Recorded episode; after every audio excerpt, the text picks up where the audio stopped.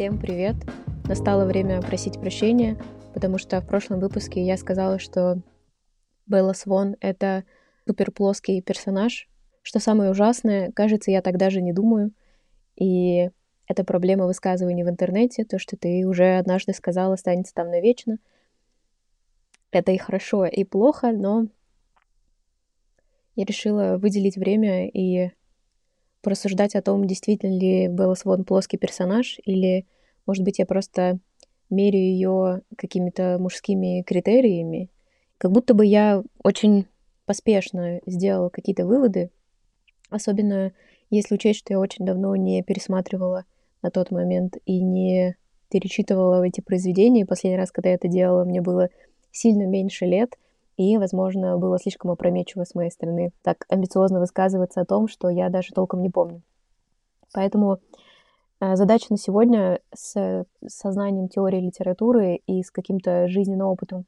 Попытаюсь рассмотреть э, такого персонажа и вообще серию книг и серию фильмов, очевидно, на предмет того, действительно ли все так плохо, или, может быть, я просто ошиблась. Когда я давала детям уроков типа дебатов, где они должны были отстаивать какую-то точку зрения, я часто ловила презрительные взгляды в свою сторону от тех детей, которых я заставляю выбрать ту точку зрения, которая не очень им близка. И, как правило, это дается сильным ученикам, чтобы они учились искать э, плюсы и минусы во всем, даже в том, что им не нравится.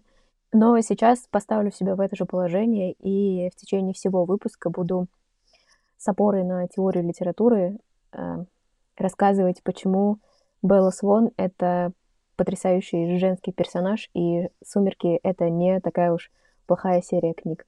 Поехали. Этот выпуск будет чуть более размазанным и чуть более медленным, и в нем будет больше пространственных выражений и растеканий мыслей по древу, но как будто бы это тоже ок, поэтому если вам больше нравятся структурированные, четкие ответы на вопросы, то, возможно, этот выпуск не для вас, и лучше потратьте свои 20 минут э, следующие на что-нибудь чуть более четкое, потому что этот выпуск э, совершенно не будет отвечать этим критериям. И это нормально. Начнем с теории и вспомним здесь основные сюжеты, которые давно изучены литературоведами, о том, как в принципе развивается любая арка героя, о трудностях, которые бросает ему вызов, и он с котомкой на плече э, отвечает на этот зов, уходит в темный дремучий лес, там сражается с волками, всякими там злодеями, которые антагонисты.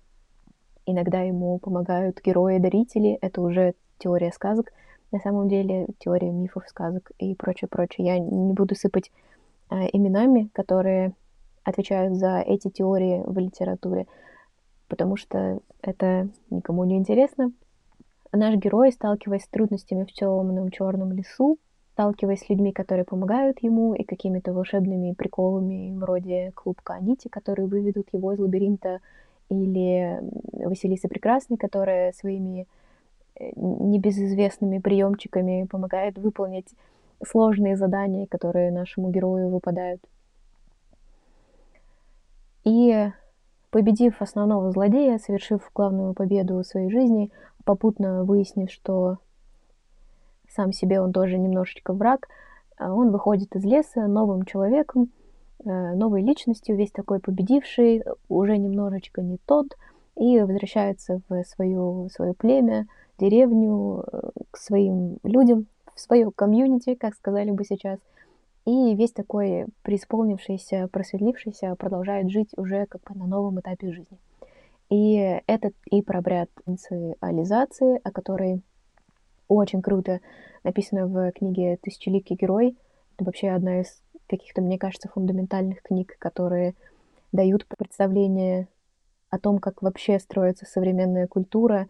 И именно эта книга как будто объясняет и как фильмы про Стэтхэма работают, и как работают сказки, и как работают некоторые когнитивные искажения, которые случаются у нас, потому что как будто бы сепарация от родителей или подростковый бунт или кризис среднего возраста, все это очень круто объясняется тем, что у нас просто нет системы инициализации, и, возможно, когда-нибудь, э, если я перечитаю и почувствую, что мне есть что сказать, или я могу перевести это на чуточку более современный попсовый язык, я запишу об этом выпуск, но пока что просто знаем, что э, есть вот такие сюжетные арки.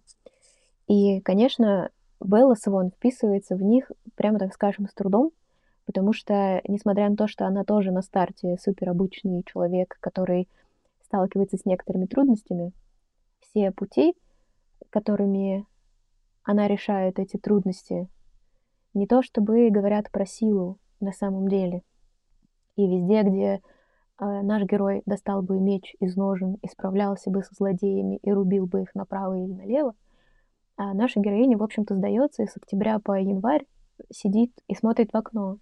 И все ее способы решения конфликтов немножечко пассивны и немножечко, я бы сказала, ну, женские. И это ни в коем случае неплохо в этом контексте. Но получается, что конкретных преобразований через боль и сложность и какие-то победы у нее не случилось. Однако вторая часть этой истории, где ты возвращаешься немножечко другим, как будто бы есть. И это, наверное, та часть, где она там обретает семью, э, становится вампиром и прочее, прочее. И ее э, там детская влюбленность, подростковая влюбленность, которая случилась в 17 лет, перерастает э, в большую семью, которую она может защитить и в которой она находит там много сил, назовем это так, силы и смысла. И история замечательная. И история не очень вписывается как бы в канон.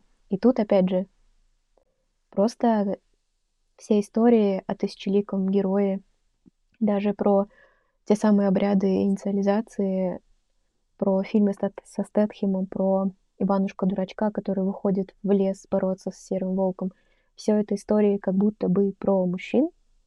И, наверное, очень очень странно применять эти критерии к женской истории, и, возможно, нельзя оценивать рыбу по тому, как она ходит по песку, и, возможно, стоит оценить, как же роскошно она плавает, и как будто бы то, что у Беллы Свон, в общем-то, нет никакого сложного героического пути, что она не месит врагов направо и налево, что ее личность не укрепляется и не трансформируется, как будто бы это все совершенно не минус, а просто иной путь.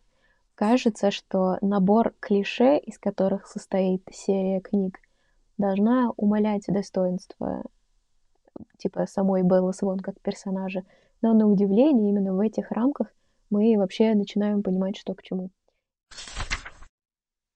Еще хочется отметить, что у нас очень слабая стартовая позиция у персонажа, потому что иногда, э, когда автор супер качественно подходит к своей работе, у нас сразу заявлено буквально в первых, на первых страницах произведения э, какие-то детали из предыстории персонажа, которые немного объясняют его поступки. Это может быть его происхождение, это может быть э, социальная среда, в которой он рос, или особенности личности, или даже какие-то черты внешности, которые тоже иногда могут нести какую-то какую-то смысловую ценность в этом произведении, то в случае с Беллой Свон у нас абсолютный минимум. Мы не знаем ничего особо о том, какой она росла. Мы знаем только про обстоятельства, в которых она оказалась, и нам как бы дается это как данность. И э, здесь, ну, не самое глубокое качество проработки персонажа, однако даже это сейчас склонны рассматривать как э, скорее удачный ход, потому что чем меньше известно о герое, тем проще применить его опыт к себе. И, возможно, поэтому у Беллы Свон такая, судя по произведению, очень обычная средняя внешность. То есть она не каких-то совершенно исключительных способностей и не выглядит как мисс Вселенная. как будто бы это тоже плюс, потому что так каждая девочка может думать что-то вроде «О, я тоже такая обычная, но вот у обычных людей тоже случаются истории любви». И это крутой маркетинговый ход. И И это крутой ход с точки зрения продажи истории, но это плохой ход с точки зрения проработки литературного персонажа. Но просто оставлю это здесь. Теперь про любовный треугольник, который используется, возможно, у каждого уставшего автора в второй или третьей части произведения, когда кажется, будто отношения двух персонажей зашли в тупик, и им некуда двигаться, и они уже как-то предательски счастливы. И в такие моменты появляется третий чувак, который искренне верит в то, что он тоже заслуживает счастья и должен его попытать. И пытают в итоге как, как кого-то из персонажей. В этой истории обычно как, как работает? А, девушка очень э, медленно и долго выстраивает отношения с одним чуваком, с одним литературным героем. И они приходят к какому-то закономерному концу, итогу или серединке, и появляется а, третье лицо. И это третье лицо не является предметом любовного интереса у героини. То есть она любит там, Эдварда Каллина, условно, если это э, возвращаемся к Белли Свон, она любит Эдварда Каллина, а Джейкоб как бы появляется, и она такая, извини, Джейкоб, но я люблю Эдварда. И вот такая классическая история. Тем временем в этом произведении, если я все правильно поняла, она не то чтобы прям крупно, долго и бесконечно неистово отправляла во френдзону того самого бритоголового качка, потому что какой-то момент она такая, да, я тебя тоже люблю, я вас, ну, я вас обоих люблю. И это очень свежее решение, точки зрения клише в литературе, потому что главная героиня абсолютно спокойно говорит, да, да, что-то вы мне оба нравитесь, но как бы выбираю я то, что выбираю. Без вот этой всей истории с «я люблю тебя как друга». Опять же, может быть, все гораздо глубже и сложнее, но я как интерпретировала, так и интерпретировала. И, возможно, это право читателя понимать так, как ты это понял. И если я поняла правильно, то это очень хороший литературный ход. Это прям даже в плюсик получается и Белли Свон, и литературному произведению в целом. Теперь э, хочется уделить внимание тому, где Белла Свон как персонаж молодец. Сейчас хочется больше обратиться к своему опыту и к опыту людей моего поколения, которые росли на MTV, которые бесконечно игрался по телевизору, пока родители были на работе, и в очень непростых социальных обстоятельств, в которые мы росли. Все это наложило отпечаток и в какое-то месиво превратилось потом с появлением социальных сетей, телефонов э, и прочего-прочего. Все стало очень сложно, и первое время общество не совсем понимало, что стоит показывать по телевизору, и как это влияет на молодое поколение.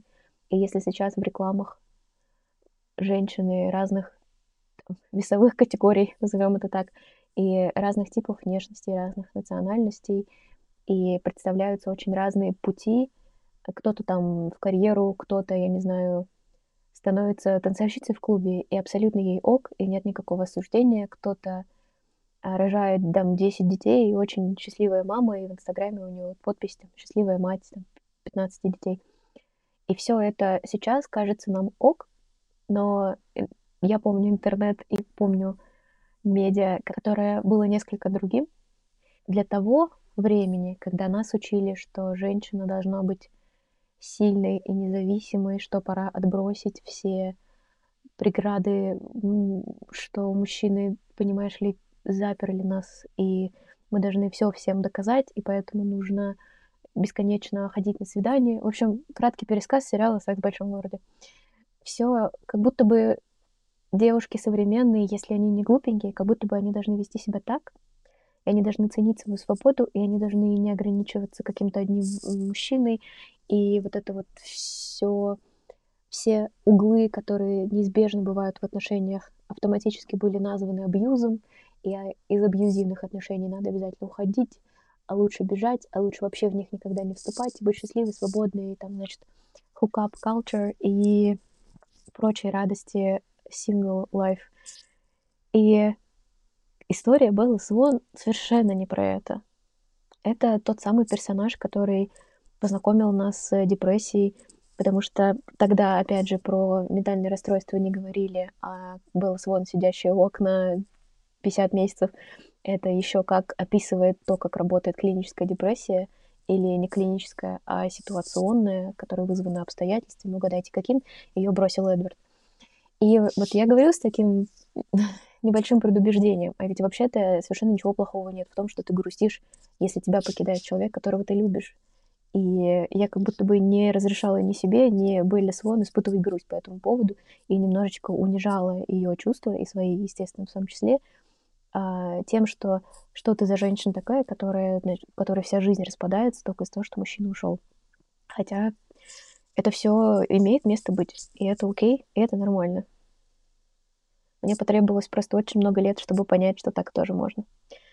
И затем а, вот эта чувствительность Беллы, которая все время, всегда и во всех возможных ситуациях выбирает любовь и выбирает человека, которого она любит, и она очень просто спокойно, не осуждающе пускает людей в свою жизнь, потому что я уверена, будь я на месте э, Беллы, это лет пять назад, как только первую дичь вот прям с урока биологии, где Эдвард очень странно косился на Беллу, я бы развернулась и сказала, йоу, чувак, что с тобой не так?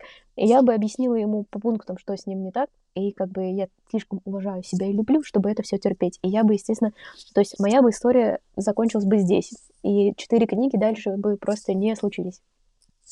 А вот она эм, и вот тут как раз про вот этот женский путь.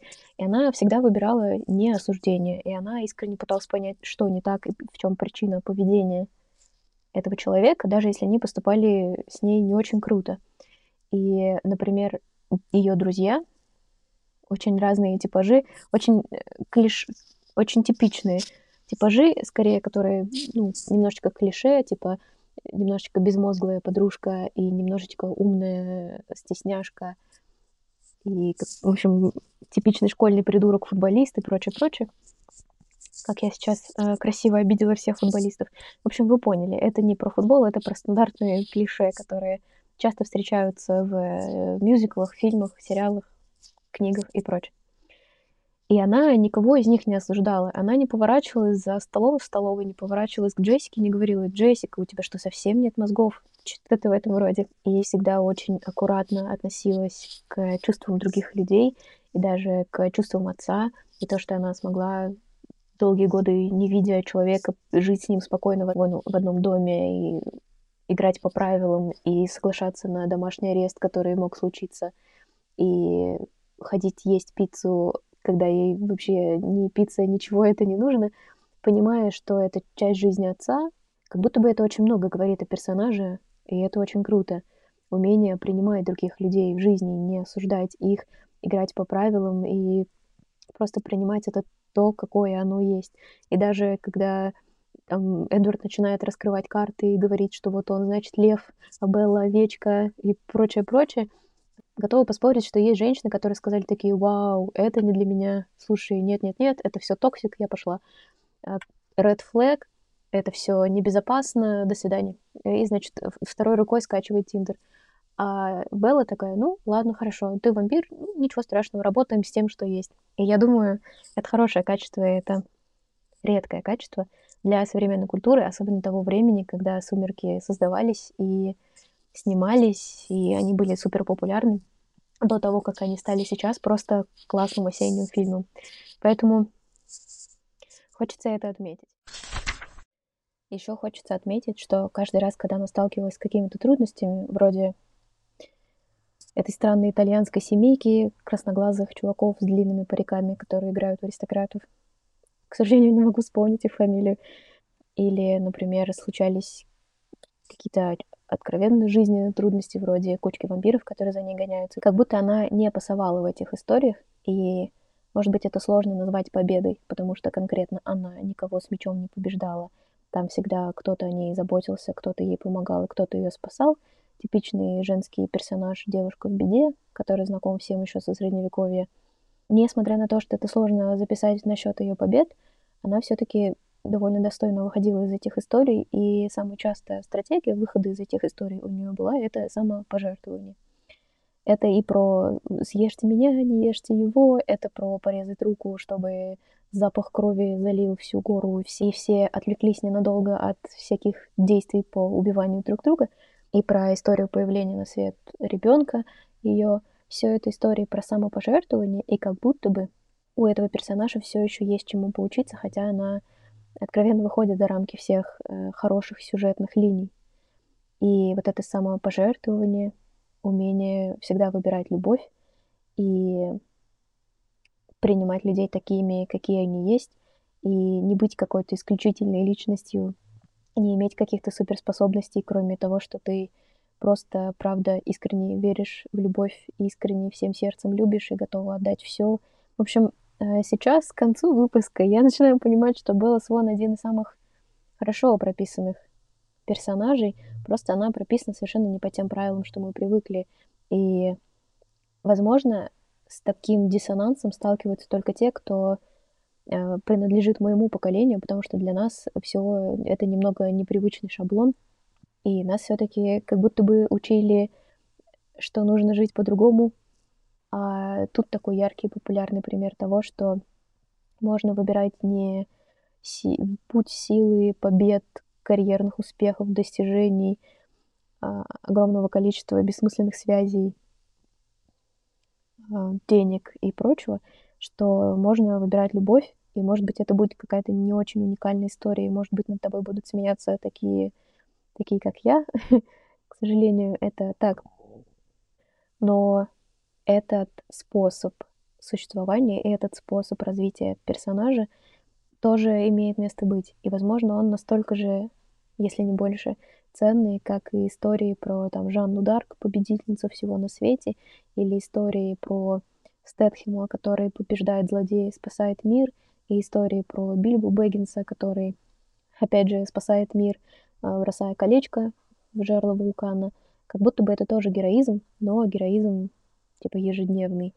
И, в общем, поэтому мне кажется, что Белла Свон совершенно не такой плоский персонаж, как я заявила в предыдущем выпуске. Начинаю видеть очень много разных аспектов, которые я как-то не рассматривала под таким углом. Задумываюсь, какие ориентиры предлагаются современным женщинам в современных реалиях, и как сложно иногда выбрать что-то очень традиционное и сказать, если честно, я не очень хочу зарабатывать миллион рублей, я хочу, э, чтобы меня любил мой муж, и чтобы он дарил мне цветы каждую годовщину. Как будто бы с точки зрения современных сильных и независимых женщин это скорее фу-фу-фу, а вот у Белла Свон, смотрите, прекрасно получилось. И как будто бы должны существовать такие истории тоже про женщин, которые выбирают любовь, и которые, может быть, иногда поступают очень глупо, и если бы какой-то психотерапевт сел бы разбирать серию фильмов или книг, он бы нашел 50 случаев, где она поступала небезопасно, глупо, не отстаивала личные границы, велась на абьюз, toxic и все эти умные странные слова. И каждый раз она выбирала любовь, и это у этого можно поучиться. Резюмирую тем, что я сожалею, что я так амбициозно обидела персонажа, и не то чтобы персонажу было до этого какое-то дело, просто мне хочется отвечать за то, что я несу в мир, так или иначе, и как будто бы а, я обижаю себя и ту часть слушательниц, которые, возможно, не заинтересованы в успешном успехе по мужским критериям, в побеждении драконов, в завоевании царств миллионов и спасению мира, которым, правда, клево, замечательно и здорово в таких сюжетных рамках, в таких сюжетных линиях, как у Беллы Свон. Поэтому а, все Беллы Свон этого мира, простите меня, пожалуйста. И кажется, я чуть больше Белла, чем я думала. Поэтому есть о чем подумать. И я надеюсь, у вас вечер пройдет хорошо.